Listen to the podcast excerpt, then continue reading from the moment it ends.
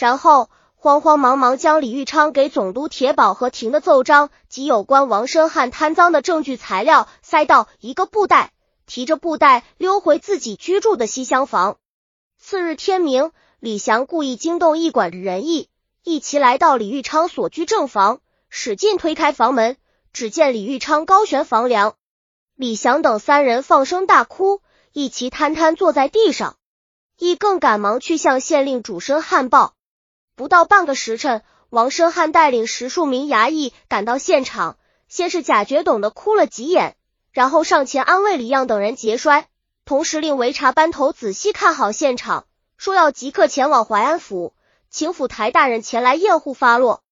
淮安知府王谷是个贪财好色的官更。王申汉赶到淮安，先向王谷敬上一件价值千两白银的古玩。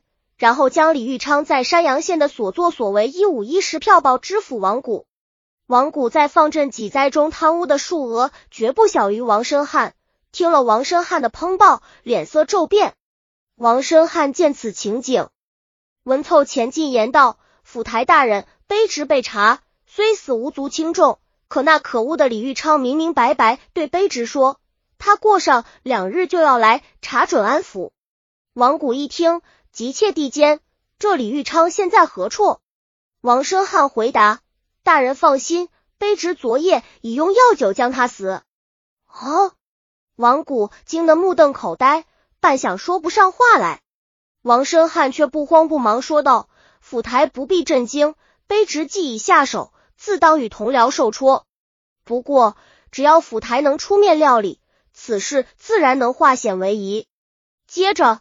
他便将买通李玉昌家人伪造自缢身亡之事说了一遍，然后又说道：“与其任人宰割，不如先发制人；与其我等受难，不如先让使我等受难者受难。府台大人量小非君子，无毒不丈夫。事已至此，卑职报他个自缢身亡，愿请府台大人出价前去验户，人证物证俱在，您就定个自缢身亡，一切就了结了。当然。”单职即请府台大人出价，理当孝敬大人。卑职以命随从带来纹银两千两，以谢救命之恩。王谷着胡须沉思了好一阵，最后说：“只好这么着了。”王谷的大轿到了山阳，冠冕堂皇走了程序，先验尸，然后取了李玉昌三个家人的证词，令书立造文向捉司、藩司、府台、总督烹告，通知死者家属前来迎灵。事情办得干脆利索，而后判啊左右打道回府。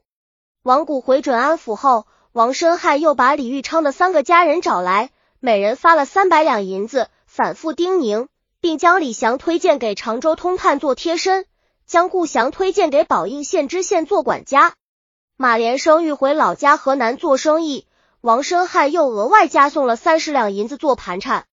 随后，王申汉立即赶赴省府。买通各衙门幕僚，最后铁宝稀里糊涂便在江苏府台衙门的呈文上批了“照准”二字。至此，一场谋杀监察大员的命案就这样被遮掩过去了。李玉昌的家接到江号，犹如万箭穿心。因李麒麟氏体弱多病，族叔李太清带直系由老家山东即墨县前往山阳迎灵。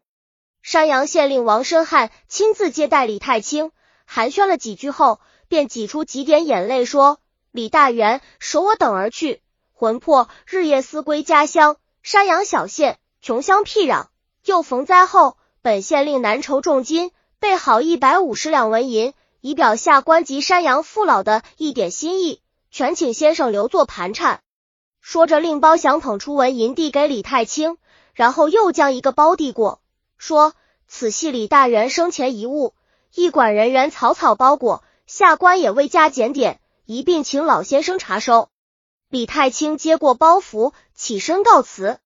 嘉庆十四年二月，李太清护送林叔回到山东即墨。林氏见到棺木，哭成个泪人。众人将他扶进屋内，林氏挥泪打开包玉，一件一件抚摸，睹物思人。林氏越发哭泣不止，季太清等人也都泪流满面。泪眼朦胧之下，李太清。忽然发现侄儿的一件衣袖上有几个褐色斑痕，擦了把泪，仔细辨认，这是血迹。众人又从李玉昌遗留的应酬诗文中发现夹着一篇没头末尾的文稿，上写山阳知县茂镇托乡绅赵荣以万两白银许玉昌，玉昌不敢受。李家众人顿生疑惑，众人一合计，决定开棺验户。李太清找来李正和诸位邻里父老，取出一柄大斧，当众开棺，请丹正和各位父老仔细审视。大家一看，食指皆青黑色。分明是中毒而死，夫君，你死的好冤啊！林氏一声嚎哭，撕碎了在场众人的心。李太清在族人和乡亲们的鼓动下，准备直接到京师投状。农历三月中旬是督察院开门放告的日子，军丁校尉持刀按剑，横眉竖目，分列两旁。李太清把心一横，将状告山阳县令、淮安知府。乃至两江总督一省长官的状纸高高举过头顶，从门一直走入大堂。掌印御史详细询问了案情，心想两江总督乃朝廷正一品大员，品级比督察院都御史都高，如何能告得下来？可事关重大，李太清又言辞有证，遂将状纸收下，令李太清听候回音。都御史看了诉状，锐摸许久。怀疑其中隐藏着更严重的案件，于是转送军机处，请皇帝预览。案成嘉庆皇帝的龙案，嘉庆皇帝怒从心头起，他早就对镇银是否发放于民有所怀疑，为安定民心，自已从登基以来费尽心机，多次筹款，没想到江南官府也会通通舞弊，连自己信赖的铁宝也被卷了进去。更没想到，个小小的七品芝麻官，竟敢在光天化日之下谋杀省派大员。于是立即提笔在都御史的奏折上批道：江南官府历来积弊成风，镇旅降旨派员查镇，孰料扎镇委员竟遭暴卒，致使一平民百姓赴京控告，案官职官生死不明，疑窦甚多，宜彻底根究，以期水落石出。而后传旨给山东巡抚吉伦。并将李玉昌护体运到省城详加查验，又降急旨，这刑部更不将王申汉即刻借押进京。有关证人，尤其是李祥、顾祥、马连生，亦征调进京。批完奏折，传过圣旨，嘉庆皇帝仍觉造孽，于是喊来侍从，令传谕军机处，说他要三日一催，五干一问，必须从速查清此案，否则拿他们问罪。然后嘉庆皇帝才闷着气回后宫去了。按经山东巡抚吉伦验户和军机大臣们会同刑部的审理，马连生、李祥、顾祥、包祥、王申汉、王谷等人先后如实招供画押。案情大白，刑部遵照嘉庆皇帝的旨意，刑部作出如下判决：王申汉立处决，家产超没入关，子息不论长幼，发往义利充军。王谷之情受贿。同恶相济，处以脚力决；包祥助为虐，阴谋狠毒，处以斩决。